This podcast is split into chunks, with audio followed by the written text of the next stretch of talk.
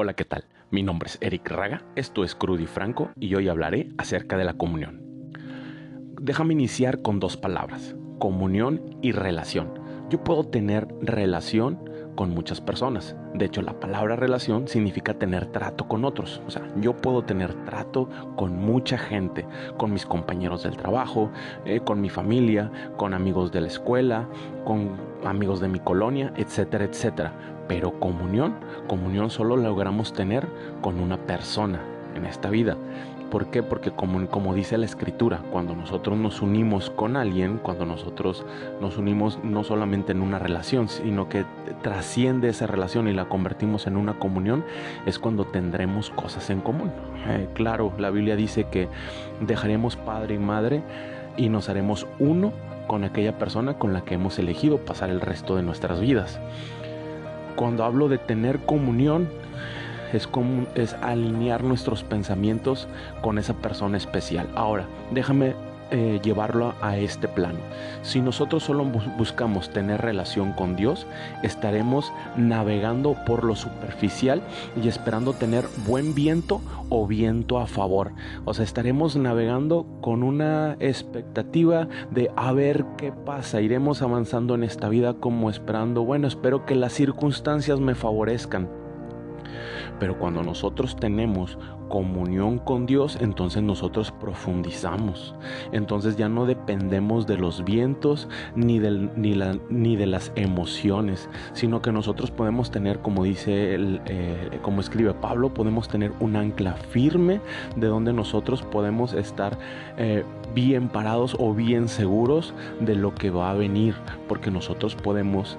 Eh, confiar en lo que Dios nos está diciendo. Podemos tener esa comunión, tener esa comunión con Dios es tener esa alineación de pensamientos.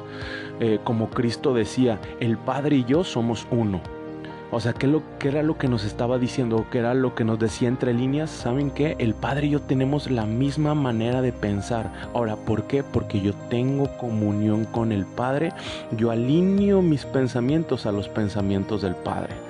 Hay, un verso que me encanta que dice que los pensamientos de Dios son pensamientos de bien y no de mal. Entonces, si yo alineo mis pensamientos a los, pensamientos del Padre, si yo tengo comunión con el Padre, si yo busco tener comunión, profundizar en mi comunión con Dios, entonces mis pensamientos serán de bien y no de mal. Contrario a lo que la corriente social nos dice, piensa mal y acertarás. O sea, si nosotros pensamos mal, tendremos éxito. Y esto no es así.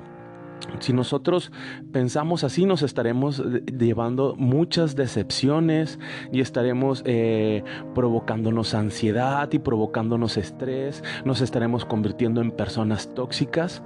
Pero si nosotros buscamos así de lo contrario, si nosotros buscamos, así como Cristo decía, ser uno con el Padre, alinear nuestros pensamientos a los pensamientos de Él, entonces podremos conocer su buena voluntad que es agradable y perfecta.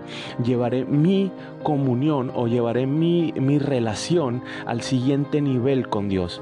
E, en el podcast pasado hablábamos de reconciliarnos con Dios. Ok, me reconcilio con Dios, pero ahora quiero tener cosas en común con Él. Eh, muy osadamente Pedro, perdón, decía que imitemos a Dios, que busquemos ser como Dios. Y de bota pronto cuando leemos eso, cuando lo escuchamos, se oye como imposible, se oye inalcanzable y tal vez nunca lo logremos en esta tierra, pero sí podemos alinear nuestros pensamientos de manera paulatina o en, en este proceso llamado vida alinear nuestros pensamientos a la voluntad de Dios. Esto nos va a ayudar a tomar mejores decisiones. Jesús decía, yo hablo lo que el Padre me dice y lo digo como el Padre me dice.